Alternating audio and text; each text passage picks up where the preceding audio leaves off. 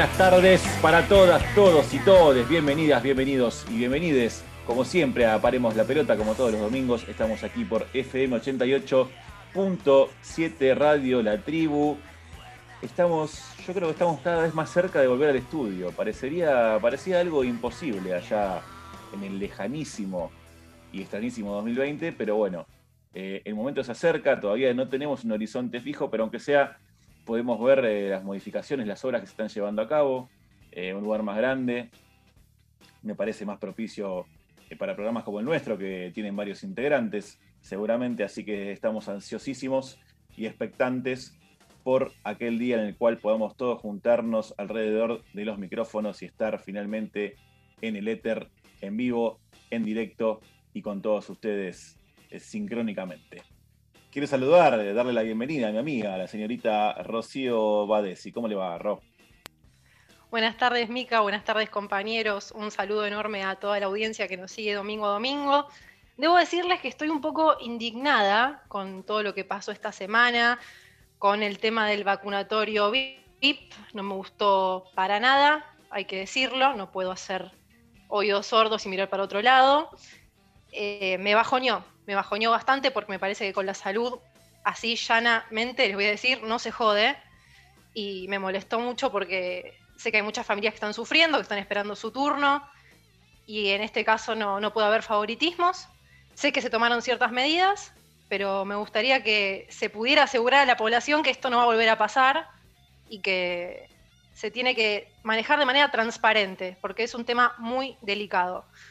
Dicho esto, Espero que disfruten el programa del domingo.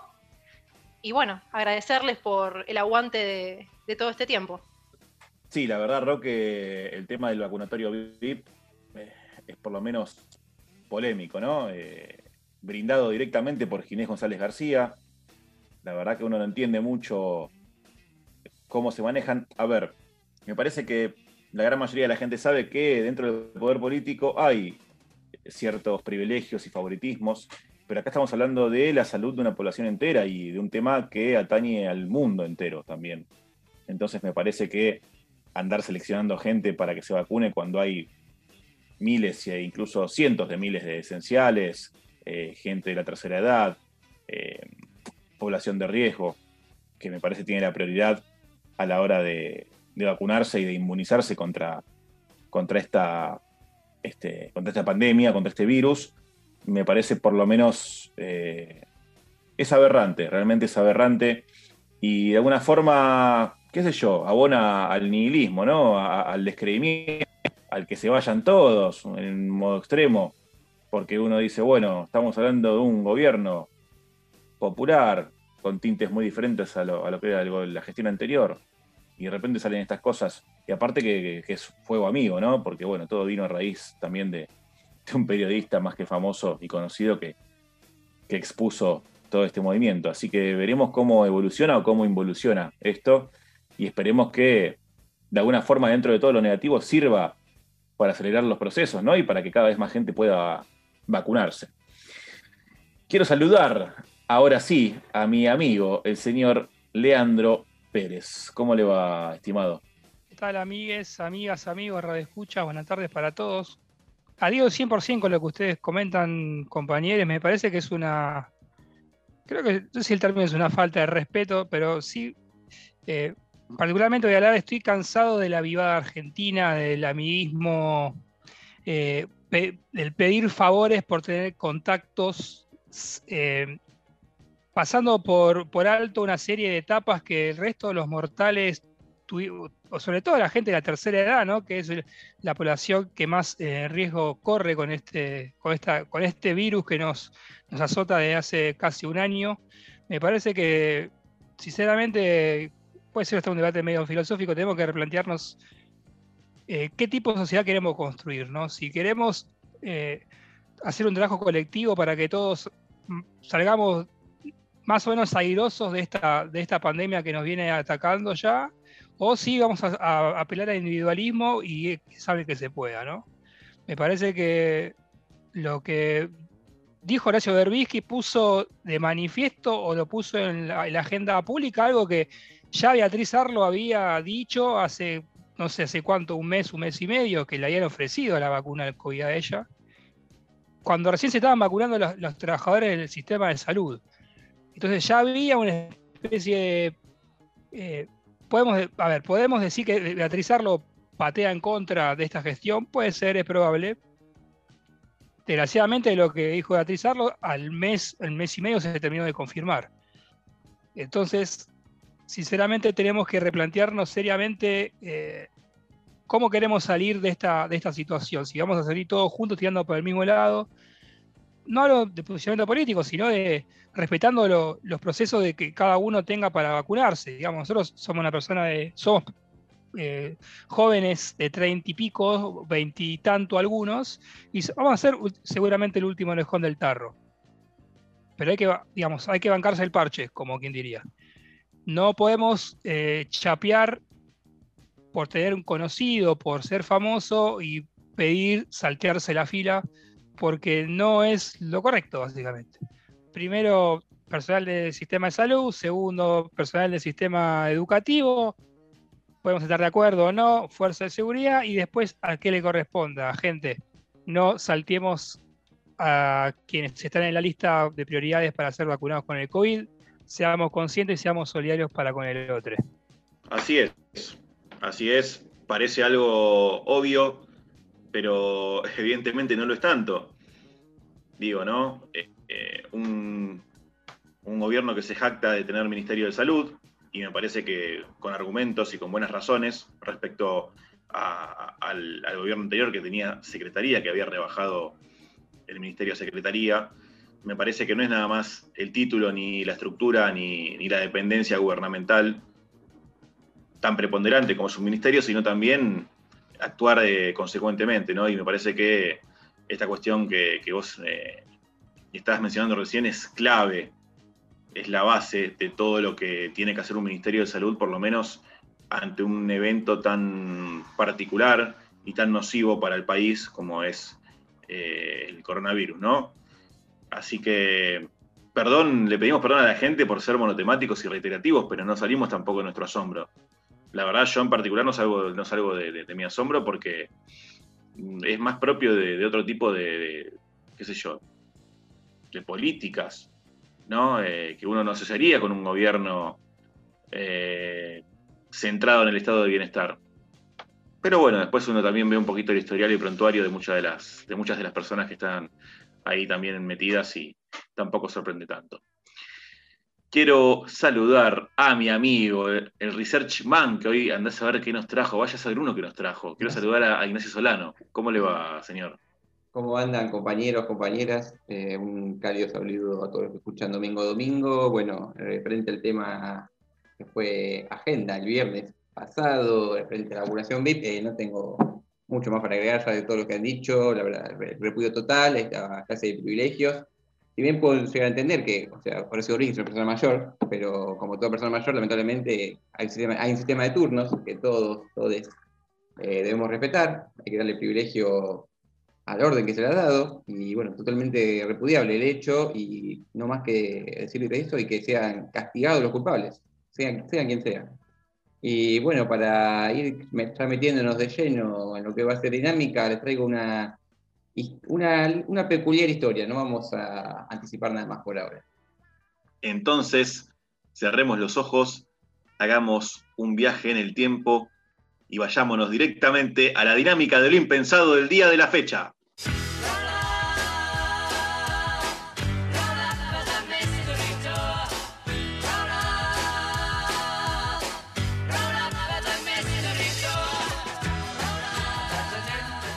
Bueno, Nachito, antes de que vayamos con la dinámica del día de la fecha, déjame mandarle un saludo enorme a Alexis Fez de Auría, el picante. Hoy no están sintiendo esa voz rasposa, crocante, que están acostumbrados, acostumbradas a sentir todos los domingos, porque bueno, se tomó una semana de merecidas vacaciones y por supuesto que va a estar volviendo el domingo que viene junto con nosotros. Así que le mandamos un abrazo enorme y espero que esté descansando, comiendo asados y todo lo que dijo que iba a hacer. Eh, ahora sí, ¿qué tenemos para hoy? ¿Qué hay? Queremos hacer un viaje al pasado, al pasado y al pasado remoto, porque quienes nos acompañan desde nuestros primeros tiempos, allá por por eh, mediados de 2018, eh, recordarán que nosotros cerrábamos todos los programas con un cuento, un cuento alusivo al fútbol. Y hoy me encontré con una historia y me pareció una historia digna de ser recordada porque nosotros tratamos de traer siempre acá historias desconocidas. Y bueno, me pareció una historia muy peculiar, me gustó, así que las comparto con ustedes y con toda la audiencia. Vamos a hablar de un DT, un DT que pasó por la sección argentina, no es muy recordado, que lamentablemente falleció hace unos años a, causa de Alzheimer, y su nieto, Lautaro Torres, le hizo una entrevista, un cuento, y la compartimos. ¿Quién era mejor, Pelé o Maradona? Pelé, afirmaba Horacio Torres, sin dudarlo un segundo. La eterna rivalidad en el fútbol entre argentinos y brasileños parece no preocuparle. Cabeceaba y pateaba con las dos piernas, por eso era más que Maradona. Se justifica ante su acto de herejía. Nunca le importó el que dirán, siempre pensó y actuó a su parecer. En la jerga futbolística se lo podría describir como guapo, atrevido, pero ahora está lejos de aquel cinco aguerrido que trababa y metía en la vida de la cancha, que jugó para Chacarita, San Lorenzo, Quilmes, Sarmiento de Junín o Almirante Brown. Todo un trotamundo del fútbol argentino. Y ahora está más mansito, dice Serafina, su esposa, en un tono agridulce porque la calma de Horacio es producto de Alzheimer, enfermedad neurodegenerativa que caracteriza por la pérdida progresiva de la memoria que lo mantiene indefenso en su silla de ruedas. No le tembló el pulso en el 66 para firmar contrato como director técnico de Atlanta, luego de haber jugado dirigido al eterno rival, Chacarita, club de Kel hincha. Cuando jugaron el clásico lo fui a ver. Me quedé conmocionado por la cantidad de insultos que le gritaban.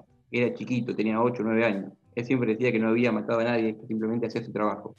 Cuenta Eduardo, hijo de Gracia. Hoy, hoy en día la prensa es más amarillista con respecto a jugar o dirigir en el, en el bando contrario. Opina mientras Serafina, su mamá, prepara unas berenjenas al escabeche que según ella son su, puerto, son su fuerte junto con la pasta flota. Sobre aquel partido, una particularidad, Pepe Vázquez, otro ex Chacarita, hizo el gol, así que aquella tarde quedó marcada por la traición futbolera y una catarata de insultos. La entrevista llega a su, cuarto, a su cuarto intermedio porque la concentración está puesta en las berenjenas. Horacio ni siquiera las prueba, otra herejía de su parte.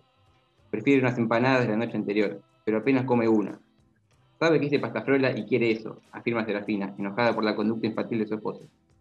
Comete otra porque si no no hay postre, lo advierte y reprende, como si fuese un nene que no come las verduras.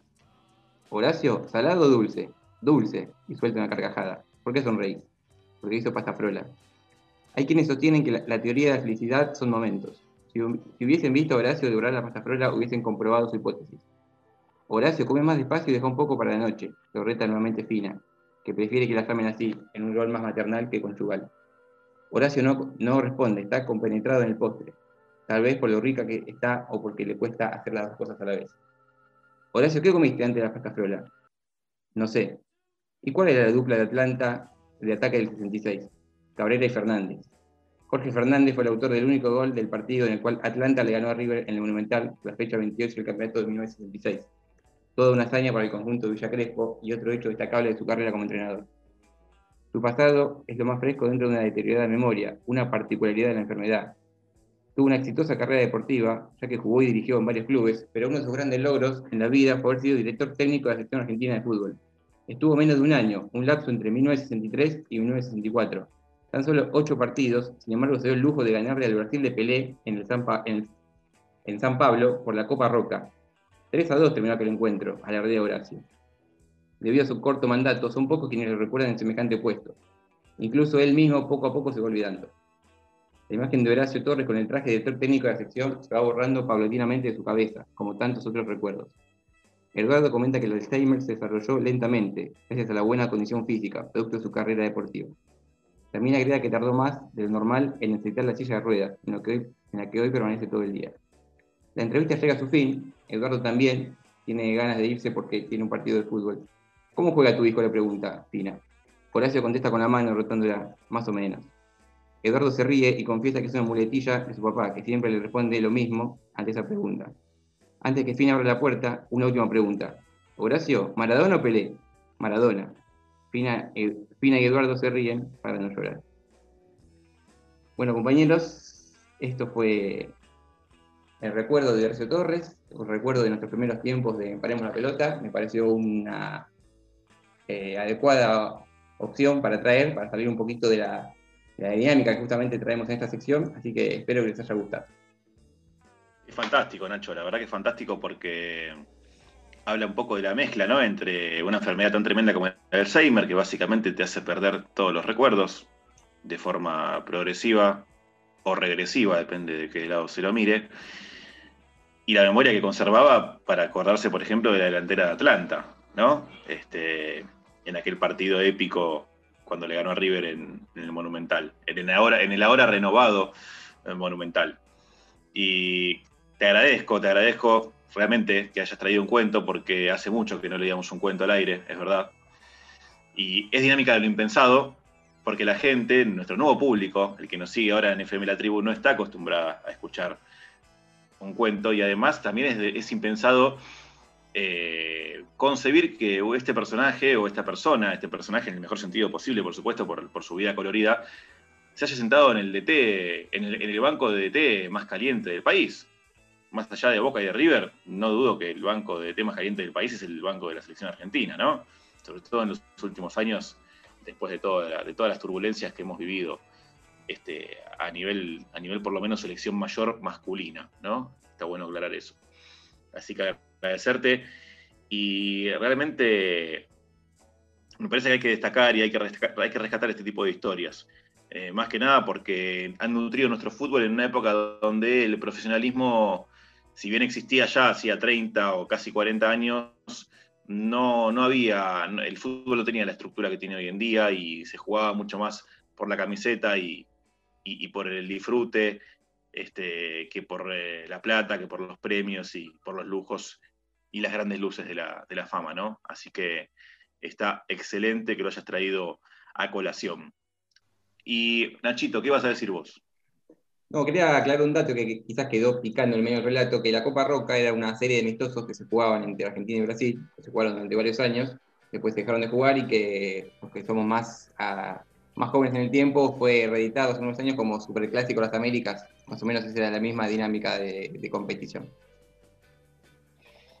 Hermoso, sí, bueno, como decía antes, justamente en una época donde el fútbol era el fútbol era la pelota rodando en una cancha con 22 jugadores, de los cuales 20 trataban de hacer un gol y dos trataban de taparlo, básicamente, ¿no? Parece algo tan simple y tan resumido, pero es así. Y me parece que lo que pasó con Horacio Torres y la historia es el símbolo inequívoco de que todo finalmente siempre queda guardado en la memoria. en sueños al jadear. Desde su boca de verdeado dulzor y entre los libros de la buena memoria se queda oyendo como un ciego frente al mar mi voz le llegará, mi boca también. Uh, tal vez le confiaré que eras el vestigio del futuro.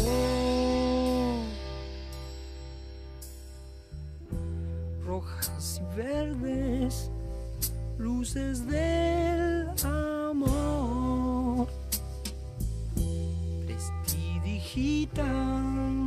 bajo un halo de. Qué sombra extraña te ocultó de mi guiño. Que nunca oíste la hojarasca crepitar. Pues yo te escribiré, yo te haré yo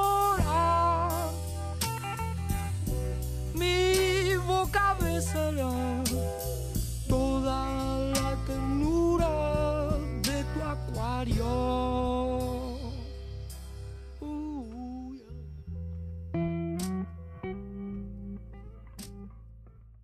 Seguimos en Paremos la Pelota, estábamos escuchando el temazo del Flaco Espineta, los libros de la buena memoria.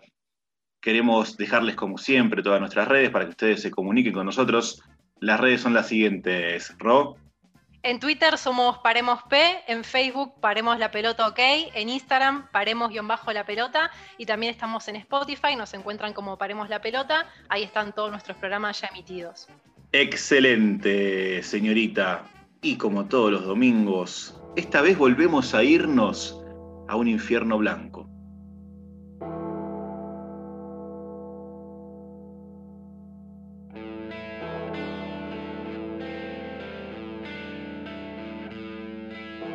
Señoras y señores, bienvenidas, bienvenidos y bienvenides a FM 88.7 Radio La Tribu.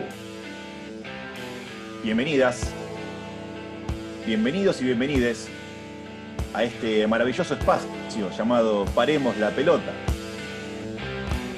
Sean muy bienvenidas, muy bienvenidos, muy bienvenides a Rebeldes con Causa.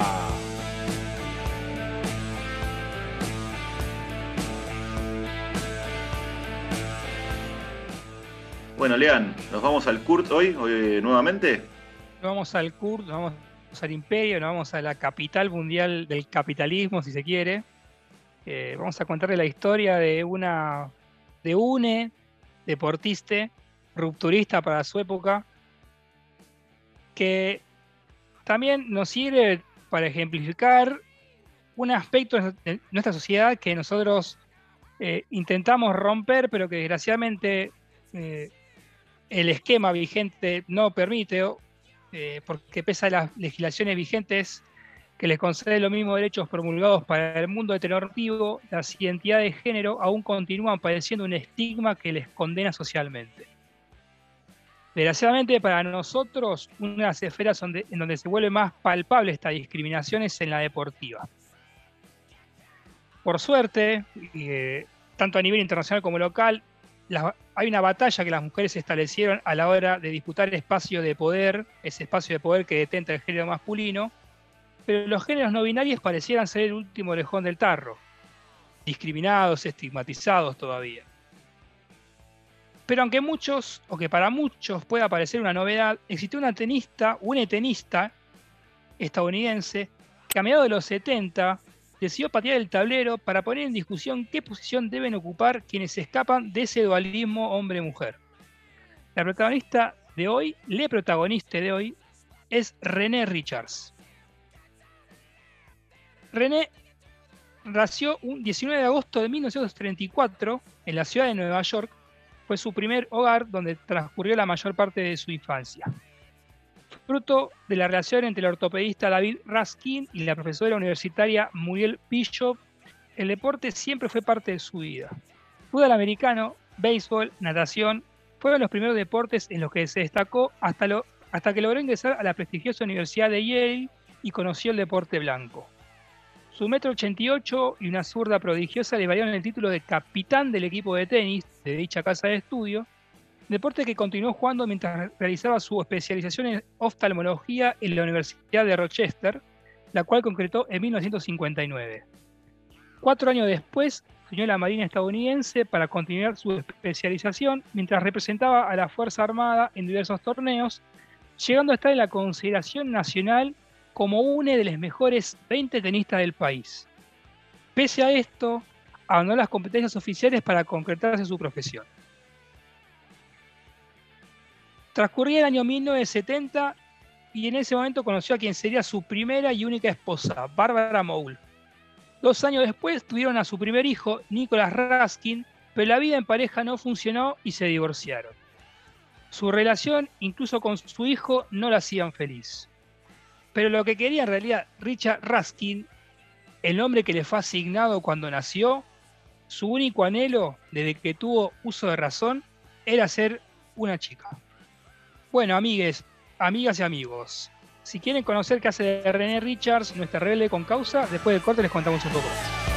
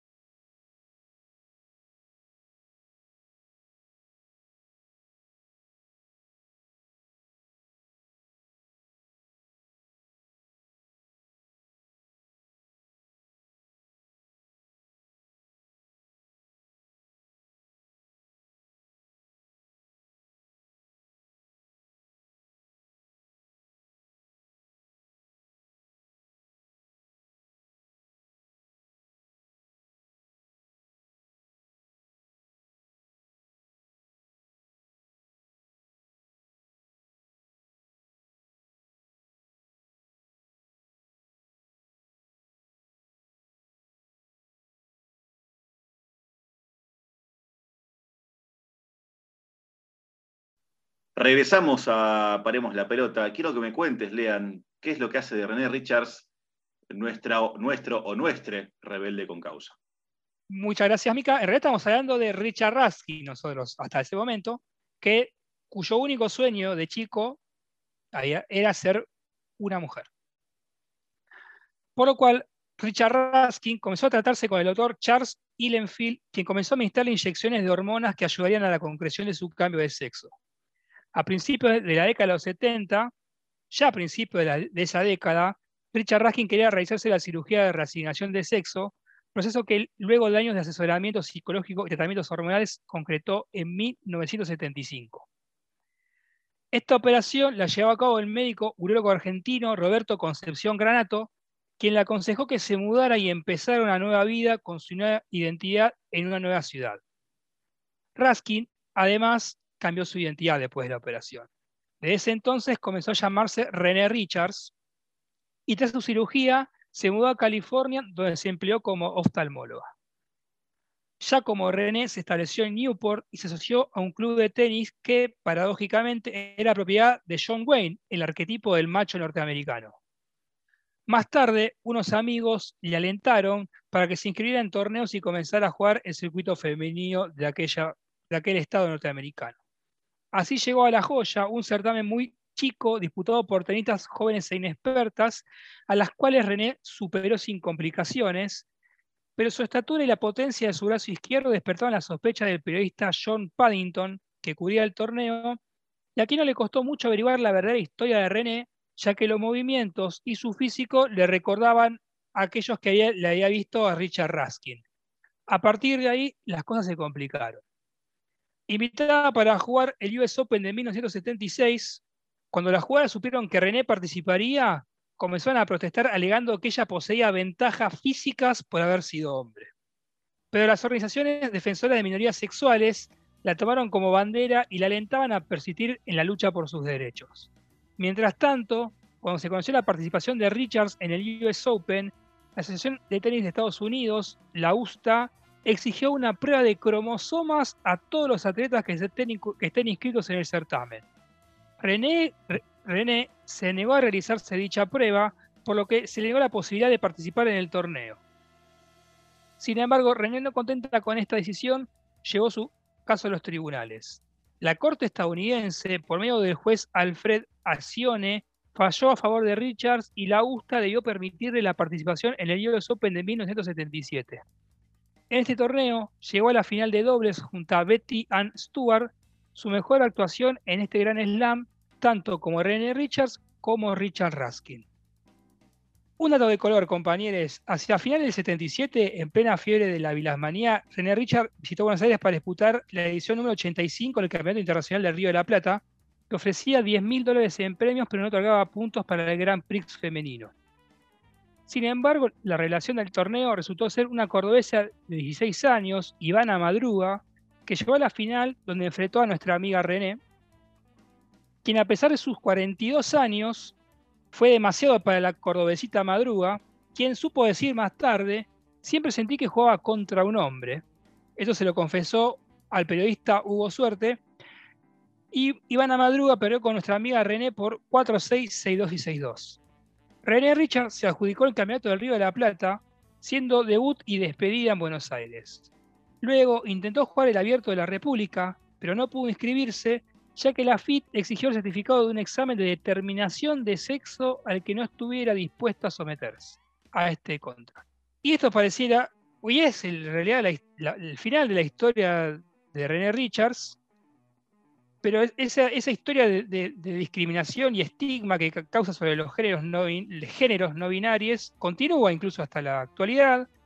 Eh, recordemos que hace, creo que cuestión de un año recién se aprobó la se aprobó que haya una jugada trans en la Liga Metropolitana de Hockey, eh, con lo cual demuestra lo retrasado que está la sociedad, si se quiere, o los parámetros vigentes eh, con respecto a la, aceptación que hay con aquellos o con aquellas que no se encuadran dentro del dualismo hombre-mujer.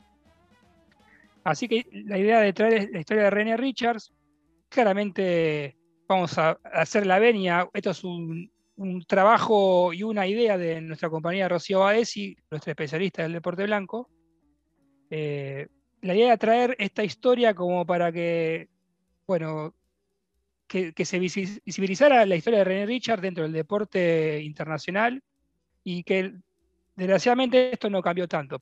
Esto pasó ya casi, van a ser casi 40 años y la cuestión sigue siendo la misma. La discriminación sigue presente y el estigma no se va nunca más y no se borra nunca más. Quería destacar algunos puntos de la historia que contó Lean, aunque dijo casi todo, pero acá tengo tres datos para mencionar. En primer lugar, que René empezó a tenerle miedo al cáncer. Eh, por todo el tratamiento que se hizo, como estuvo más de 30 años expuesta a lo que es el estrógeno y, y, por antecedentes familiares, empezó a tenerle mucho miedo a lo que es el cáncer de mamas, podía sucederle. Y también en sus memorias y en sus conversaciones, cuando ella se refiere a sí misma, quiere que la recuerden como una persona que cambió de género. Y después, un punto que me parece importante y podemos decir que es su legado principal, es que a partir de ella, la Federación Internacional de Tenis estableció que transcurrido dos años de quienes se realicen una operación completa de cambio de sexo, obviamente esto acreditado legalmente, sumado a un tratamiento hormonal femenino que, que, no constituya una especie de dopaje, entre comillas, van a estar habilitadas estas personas para poder competir en el circuito femenino. Así que su lucha, por suerte, trajo un pequeño cambio en la mentalidad de lo que es las autoridades del tenis internacional. Excelente, excelente. Nada más lindo que, escuchar estas historias, ¿no? Que son puntos de inflexión, verdaderos puntos de inflexión, a nivel deportivo y a nivel social. Me quedo con un dato, me quedó resonando que la paradoja, las paradojas de la vida, ¿no? empezó a jugar en un club que era de John Wayne. Recordemos, John Wayne, uno de los actores más importantes de la industria hollywoodense, más que nada en sus, películas eh, sobre cowboys, sobre el lejano oeste. Una de las personas más racistas, homofóbicas, sexistas que existió en la faz de la Tierra. Lejos. Así que bueno, es muy lindo que esa historia, esta historia tan, tan enriquecedora, ¿no? haya empezado en sus narices, ya sé que suena un poco vengativo, pero bueno, me, gusta. Me, gustan estas ironías de la vida que, resultan ser positivas. Se me vino a la cabeza, compañeros, compañeras, cuando le han contado esta serie de discriminaciones o sospechas que sufrió René Richards, eh, que no, algo parecido, pero esa, esos ataques que ha sufrido a lo largo de su carrera Serena Williams, porque se han acusado de que tiene un cuerpo de hombre o que tiene una fuerza que no es de mujer, o que todo tipo de agravios. También recuerdo que después de ser madre, si mal no me recuerdo, fue titulada como ahora sí que es una mujer, como si para ser mujer uno tendría que ser madre. O sea, un, tipo, una serie de improperios que, bueno, no son solo hacia las mujeres, sino que se extienden hacia los géneros no binarios.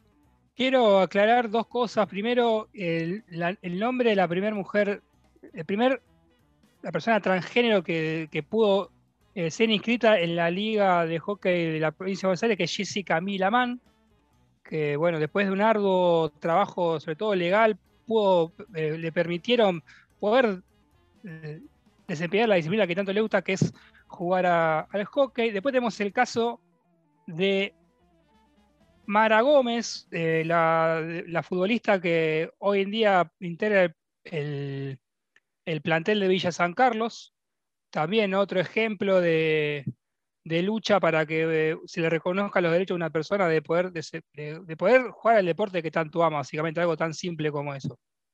Sumado a lo que dice Nacho con respecto a la sospecha de Serena Williams sobre su condición de género, tenemos, podemos sumar el caso de Caster Semeya, una sudafricana, que en el Campeonato Mundial de Atletismo que se celebró en Berlín en 2019 ganó unos 800 metros con una ventaja de más de dos segundos y que solamente después de tres horas terminada la competencia empezaron a, surgir un sinfín de, rumores sobre, si era un hombre o si era mujer, eh, hecho que terminó con la IAF, con la Asociación Internacional de Federación de Atletismo, denegando la victoria de Semella de esa competencia por sospechas de su condición de género.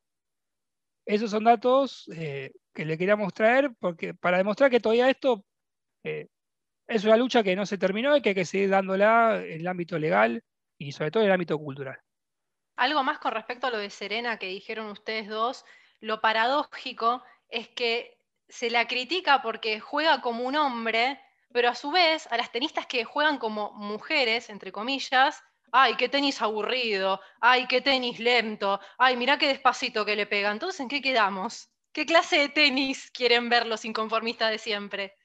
Nada, es eh, moneda corriente la crítica, por lo general de gente bastante ajena al deporte, ignorantes en ese sentido, pero que obviamente afectan a eh, la psicología de los deportistas que no tienen por qué bancarse estos agravios, ¿no?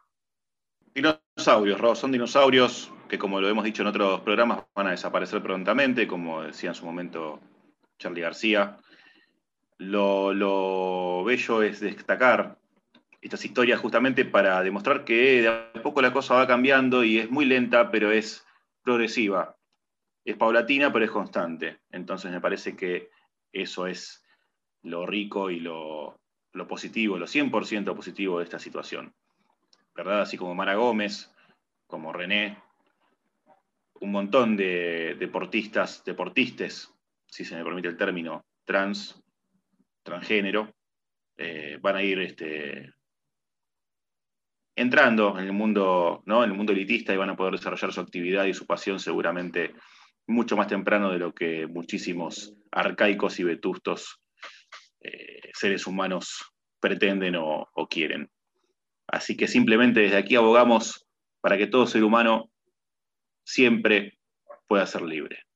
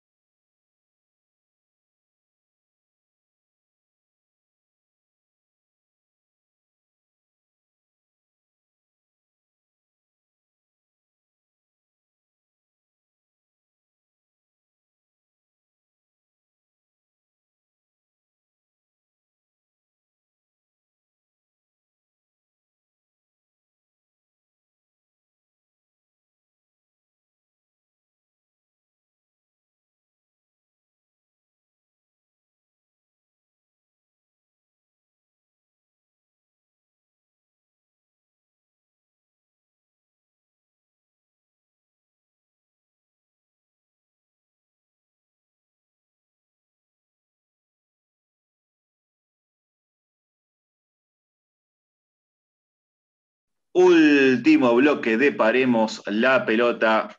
Estábamos escuchando, por supuesto, la inconfundible voz de Federico Mercurio, de Freddie Mercury, haciendo I Want to Break Free. Y antes de irnos a la actualidad que nos va a nombrar nuestra querida amiga Rocío, quisiera que Nacho nos recuerde las redes para que ustedes puedan contactarse con nosotros. Somos Paremos de Bajo la Pelota en Instagram, Paremos la Pelota OK en Facebook, Paremos P en Twitter, también nos pueden escuchar en Spotify, en nuestro podcast eh, semanal. Ahí nos pueden escuchar, pueden escuchar los programas anteriores que hemos subido y si no nos escuchan por acá, por FM 88.7 de Radio de la Tribu. Excelente. Y para todos, para todos aquellos ávides de noticias, Rocío les cuenta todas las novedades. Y arrancamos con una noticia judicial, porque peligra el Club Banco Nación. La institución podría cerrar sus puertas porque una decisión judicial lo fuerza a pagar 16 millones de pesos por una intimación bajo apercibimiento de quiebra. El fallo de la Sala B de la Cámara Comercial del Juzgado del Fuero número 26 ordena abonar la suma en concepto de honorarios a un abogado en el marco de un proceso judicial por la posesión de las tierras del club. Nos reclama ese dinero de un juicio en una Cámara Civil con una intención clara de destituir a la comisión directiva y cerrar un negocio inmobiliario, acusó el presidente de la entidad, Rodrigo Graña. La dirigencia actual denunció a la anterior por una presunta venta o estafa irrisoria relacionada a una parte del terreno del club de 5.800 metros cuadrados que la vendieron a un precio de 30.000 dólares, aportó Graña. Socios y vecinos del club se concentraron en la sede de Vicente López en apoyo a la institución en forma de abrazo simbólico con el eslogan Yo te banco, nación. Entre los deportistas estaban Paula Pareto, la extenista Mariana Díaz Oliva, Tatiana Rizzo, jugadora de la selección de vóley, y el exjugador de tenis y actual entrenador Gabriel Marcus. Además, hubo apoyo de representantes de la política y gente que se sumó mediante mensajes por Instagram. Y ahora voy con Juegos Olímpicos. Renunció el presidente del comité organizador de Tokio por sus comentarios sexistas. Japón no para de sumar complicaciones de cara a la organización de los Juegos Olímpicos. Si bien el evento deportivo aún corre riesgo por la situación sanitaria mundial, no es el único problema que enfrenta el gobierno nipón. Ahora deberán encontrar un nuevo presidente para el comité organizador tras la renuncia de Yoshiro Mori. Mori, de 83 años y cuya trayectoria política incluye el puesto de primer ministro entre 2000 y 2001, dejó su cargo por un repudio por parte de la sociedad japonesa luego de unos comentarios sexistas realizados la semana pasada. Mis inapropiadas declaraciones han causado mucho caos y ofrezco profundas disculpas, sostuvo en una conferencia de prensa en la que comunicó su decisión. El repudio hacia el expresidente comenzó porque había criticado a las mujeres, escuchen esto, aduciendo que se trata de personas que no paran de hablar. Oí a alguien decir que si, que si aumentamos el número de mujeres en la Junta, tenemos que regular el turno de palabra de algún modo o si no, no terminaremos nunca, comentó en esa oportunidad mientras se discutía el aumento del género femenino en el Comité Olímpico japonés de un 20 a un 40%. Mi intención no fue menospreciar a las mujeres, he trabajado mucho para que ellas sean muy escuchadas, incluso más que los hombres. Más allá de que su intención era continuar, la crítica generalizada lo condujo a que resolviera dejar su función. Y para cerrar me voy con hockey. Los seleccionados terminaron su pretemporada en Mar del Plata. Luego de 15 días de entrenamientos físicos y de cancha en el Estadio Panamericano de Mar del Plata, los seleccionados argentinos de hockey sobre césped regresaron a Buenos Aires para seguir con la preparación de cara a los Juegos Olímpicos. En la continuidad de su trabajo con vistas a Tokio 2021, los leones y las leonas volverán a los entrenamientos en el CENAR, antes de una nueva concentración en Estados Unidos. Ambos seleccionados realizarán en marzo una puesta a punto en el Centro de Alto Rendimiento de Chula Vista en San Diego, el conjunto masculino del 3 al 20 y el femenino del 5 al 23. El 23 de julio será el inicio de los Juegos Olímpicos, pero ambos equipos tendrán actividad oficial desde abril, cuando se completen los ocho partidos que restan disputar de la FIH Pro League el 3 y 4 de abril enfrentarán a Alemania en Tucumán, mismo lugar donde una semana después el equipo femenino recibirá a China y el masculino a India. Cerrarán su participación en la segunda temporada de esta competencia internacional cuando enfrenten el 15 y el 16 de mayo a Gran Bretaña en Londres y sus últimos dos juegos serán frente a Bélgica en Amberes el 22 y el 23 y estas fueron las noticias del domingo 21 de febrero. Excelente, Ro. Me quedo con el muchacho este, se me fue el nombre, Yashiro. Yoshiro. Yoshiro. Eh, bueno, hablando, antes hablaba de dinosaurios, ¿no? Este muchacho ya estaba en, el Pleistoceno, no sé, no sé mucho de las eras, pero en la, no sé, en la era de hielo estaba, básicamente. Y me gusta va, me gusta, no, en realidad no me gusta para nada, pero me hace reír de alguna forma para no llorar, la excusa de, todos aquellos hombres que emiten frases sexistas, ¿no? Eso de, no, pero yo en realidad la mujer la quiero, la mujer es mejor que el hombre, más inteligente, empiezan a exagerar, es una cosa impresionante, es como una reacción típica, muy típica. Mm, por suerte la estoy viendo cada vez menos y es nuestro trabajo también que eso suceda, nuestro trabajo como hombres, eh, heterosis, llamémonos como llamémonos, Em, así que me parece que hay que reírse de eso y también un poquito aleccionar. Vamos llegando al fin de esta edición de Paremos la Pelota. Esperemos que la hayan disfrutado todos. Eh, nos encontramos, nos percibimos, por supuesto, como siempre, todos los domingos aquí por FM 88.7 Radio La Tribu.